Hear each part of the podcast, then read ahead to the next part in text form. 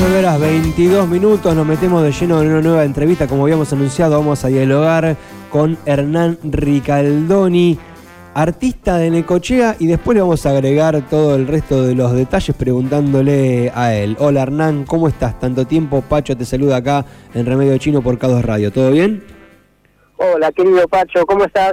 Qué bueno saludarte en Remedio Chino de Estación K2, un abrazo enorme. Igualmente, lo mismo, lo mismo digo. Lo primero que te quería preguntar, la primera duda que se me genera es, ahora cómo te tengo que presentar, porque históricamente era artista plástico, pero después el plástico quedó corto porque ahora, viste, con lo del arte contemporáneo y con las multiplicidades que desarrollan ustedes, como que corresponde más, me parece, el artista visual. Pero también vas camino a desarrollar como una carrera multimedia, entonces ya no sé si presentarte como artista multimedia, no sé ahora cómo presentarte, ¿cómo te tengo que presentar ahora? Y viste que es una época donde las estructuras se derrumban como castillitos de naipe, así que presentarme bajo un rótulo generalmente siempre nos va a quedar corto a todos y a todas. Entonces, la verdad es que uno se va redefiniendo y cada disciplina va se va deformando sus fronteras. Yo siempre digo artista visual, pero acá me están metiendo en lo audiovisual también, en lo multimedial, y me parece que está excelente explorar esa frontera. ¿Me están metiendo, dijiste, como que te están obligando o, lo estás haciendo por motivo propio, por decisión estoy propia? casi denunciando una presión. no, no, me, interesa, me ofrecieron en una época participar con mis imágenes en una película de realidad virtual que se hace en la UTLA, que es la Universidad de las Américas de Ecuador, y hace dos o tres años que vengo ahí experimentando con eso y después habíamos hecho algo acá en la peatonal 83 que también tenía un programita de realidad aumentada para jugar y ahí es como que se empezó a enredar todo que esta, esta parte tecnológica salvando que yo no sé cambiar un foco eh, me estoy metiendo hondamente en, estos temas de la realidad virtual y la realidad aumentada y el cine también. Bueno, contanos un poco cómo es el contacto con esa universidad multimedia de Ecuador. Bueno, con Ecuador te unen lazos muy cercanos, tuviste la oportunidad de, mostrar en, la Capilla del Hombre, ¿no? De, la Fundación Guayasamín, lo cual ya es un montón, pero a partir de ahí se abrieron nuevas, eh, nuevos horizontes, nuevas expectativas, nuevas probabilidades y tenés esta opción, este contacto directo con una universidad. Contanos cómo es y un poquito de qué trata el proyecto. Hay una profesora, de allá hay una, la directora de la carrera de multimedios y audiovisual, que se llama Paulina Donoso, que tiene proyectos así de última generación que tiene que ver con la realidad virtual. Para los que más o menos no entendemos nada, eh, era, son esos cascos que uno se pone, donde en verdad uno como espectador no es tan espectador, sino que tiene alguna participación, según la clase de video que sea. Entonces podés mirar por lo pronto siempre puedes mirar 360 y elegir qué mirar porque está todo que está alrededor tuyo filmado. Después hay otros que tenés participaciones, eh, que modificas cosas de ese entorno como si fuese el protagonista de un videojuego. Y bueno, y después hay muchísimas aplicaciones, hay videojuegos para jugar y hay películas enteras hechas. Lo que pasa es que por ahora las películas son experiencias de no más de 10 minutos porque estar metido en esa realidad virtual eh, es estresante y agotador a veces. Pero no sé, hay videos de, de YouTube o cosas que ya son así de VR se llaman, que vos podés ir a escalar el Everest y mirar, trepar y volar en parapente, no sé, volar en avión de casa, tener experiencias así, montañas rusas muy físicas. Y también hay historias, hay películas. Lo que yo estoy haciendo ahora es una película de como que pasás por estadios psíquicos de una persona y es todo animación. O sea, por eso ahí entro yo, que son los dibujos, mis pinturas, eh, pero que se van a poder recorrer. ¿Y cómo? un montón, ¿no? Sí, no, no, no, está, está, muy bien, resulta interesante. Hago una pausa para... Eh, no, tengo, se me surgen dos dudas en este punto. primero, vos tuviste que probar la realidad virtual para ver más o menos de qué se trataba y ver vos ahí cómo entrabas en eso. ¿Cómo fue esa experiencia? ¿Cómo es tener la posibilidad de...? Porque yo me imagino como una juguetería, como, uh, tenés todas estas opciones para hacer, para experimentar la realidad virtual y me imagino a Hernán poniendo, probándose cascos de distintas cosas. Así, fue un poco así, fue como una entrar como una juguetería, empezar a experimentar con eso? Es que es un delirio absoluto, porque uno, me imagino esos japoneses que viven en un departamento de 10 metros cuadrados, vos te metes en un casco así y tenés la visión tan amplia como el universo mismo. Por ejemplo, yo estoy trabajando con un programa que es de pintura, para pintar ahí adentro, pero pinto volúmenes, ¿no? Pinto cosas que 360 todo el tiempo. Pero elijo el contexto donde pintarlo. Podría elegir el, un desierto y miro hasta el infinito y estoy solo ahí en el desierto pintando. Yo particularmente elijo estar en el, en el espacio exterior y es alucinante y estoy eh, quizás, claro, en el living de mi casa trabajando. Entonces, la verdad es que es un delirio absoluto lo que se está viviendo.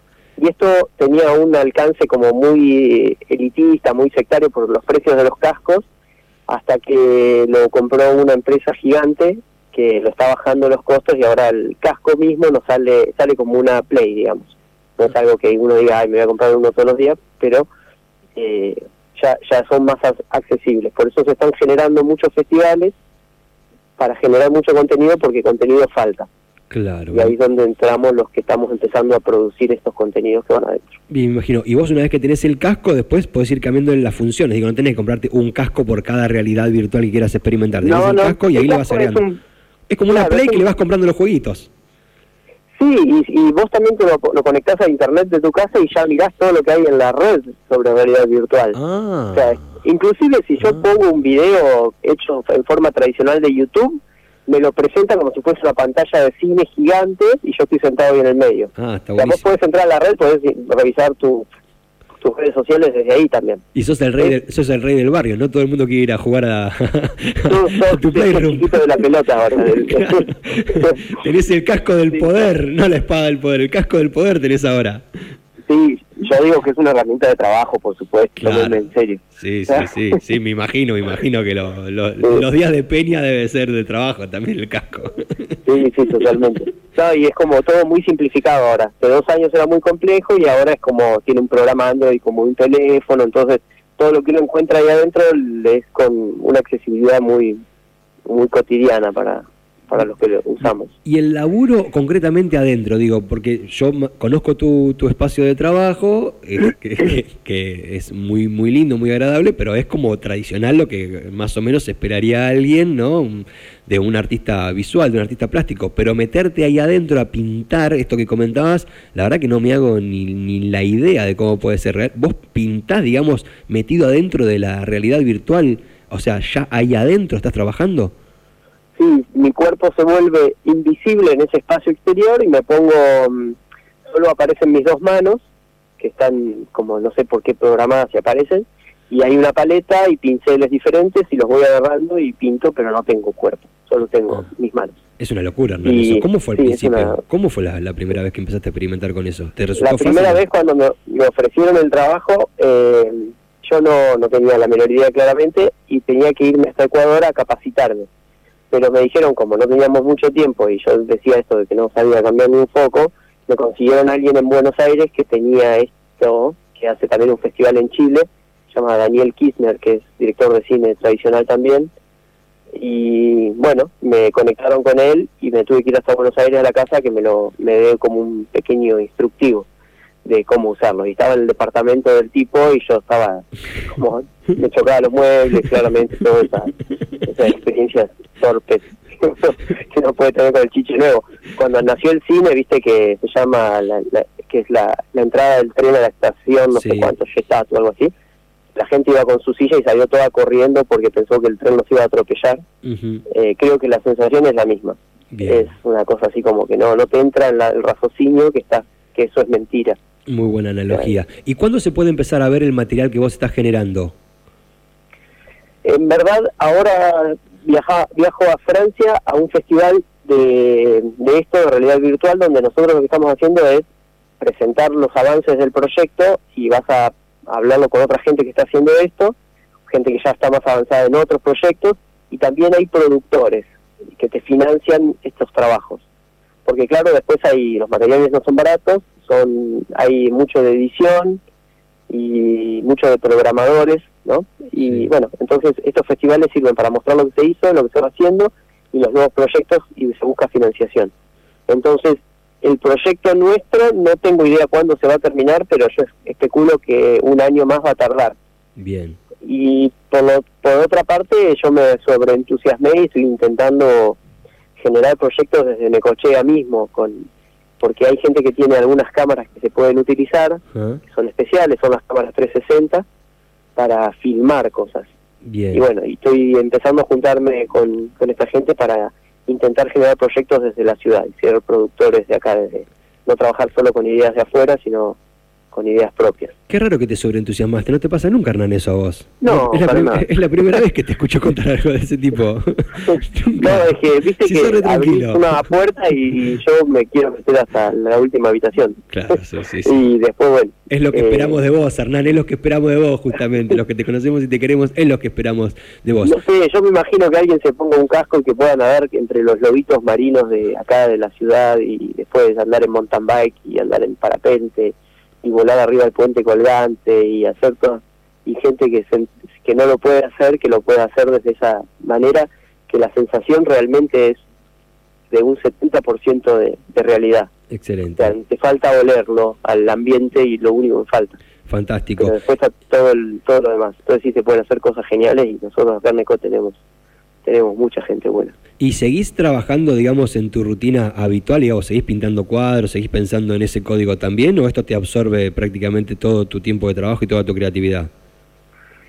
Me, me consume claramente un montón, pero no nunca lo dejo a la pintura. Es yo voy a viajar ahora y voy a hacer una exposición en Austria como hago habitualmente y después en este festival que se llama New Image, la quinta edición, que es en París, eh, también voy a pintar un mural eh, tradicional y hay gente que le va a hacer estas aplicaciones de realidad aumentada, que es otra cosa. O sea, que vos con un celular pasás por arriba del mural y te va pasando algunas experiencias de información o, o imágenes de movimientos, pero yo voy a pintar en forma tradicional. Aparte de presentar este proyecto que se llama Mientras cuando el silencio habla, Amelia o algo así. Bueno, Y ah, no se llama así, cuando el silencio Habla, eh, pero sí, sigo sigo trabajando con mi pintura y, y me parece que es la el, el eje de, de toda mi carrera, ¿no? excelente. Bueno, con Hernán Ricaldoni Y- y- estamos hablando. Sí, decime, Y me Hernán. estoy yendo para atrás, en verdad, pues estoy tratando de trabajar con óleos, con materiales más antiguos, más genuinos, eh, o sea, estoy tratando de, de tener como las raíces bien puestas en eso. Claro, O sea, compensar un poco, ¿no? Claro, Sí, porque no hay que alucinar con la tecnología porque no deja de ser una herramienta. bien. O sea, lo que los Bueno. artistas le podemos dar a todo esto es la poética y la estética de lo, de, de lo que nosotros somos y de lo que nos rodea. Las herramientas deslumbran, pero son herramientas. Hay que Buenísimo. llenarlas de contenido. Buenísimo ese, ese mensaje. Con Hernán Ricaldoni estamos hablando, artista visual en principio, camino a convertirse en artista, no sé, multidisciplinario, no sabemos hasta dónde va a llegar. Eh, Hernán, les Eh. pido que si algún día me pongo a bailar, que no me hagan nota y que me censuren. no, no, no, no te hagas problema, por lo menos yo lo voy a hacer. Bueno, y para redondear, eh, en el día de ayer te recibiste como una mención por parte del Consejo Liberante Local, te declararon embajador cultural de- del distrito de Necochea, esto como... ¿Cómo lo tomás? ¿Lo tomás como algo importante, como un detalle más, como algo administrativo que sirve para otra cosa? Concretamente, ¿qué, qué función cumple y cómo tomaste esta situación? Eh, es, es raro porque lo tengo que elaborar, es más, estoy arriba del auto porque vine a buscar el papel recién. lo tengo acá, acá en la mano y, y claro, como papel es un tema administrativo, pero la verdad es que como los artistas las artistas de la, habitualmente nos sentimos marginales y bordes del interés gubernamental, ¿no? Y eso se refleja en los presupuestos, en un montón de cosas que, que no es que nos sentimos, sino que concretamente estamos en forma marginal esta clase de, de gestos, eh, la verdad es que por lo menos es como que hay alguien que está empezando a abrir una puerta o un interés. Y que sea del Consejo Deliberante es más interesante porque tiene que estar aprobado por unanimidad. Eh, entonces, eh, la verdad que yo lo tomo como un gesto de valor, de, reconocimiento. No, no, no es específicamente por, por mí en personal, pero pienso que hay mucha gente que está trabajando en, en Necochea con el arte y que se empiecen a abrir estas miradas o que la política ponga la mirada sobre el arte, eh, bueno, es, no, no deja de ser esperanzador. Bien, suma, Yo entiendo entonces. Es una la suma. identidad, que la sociedad se, se- va a sentir mejor cuando también reconozca a sus deportistas, sus artistas, genera ese poder de, de cariño al distrito.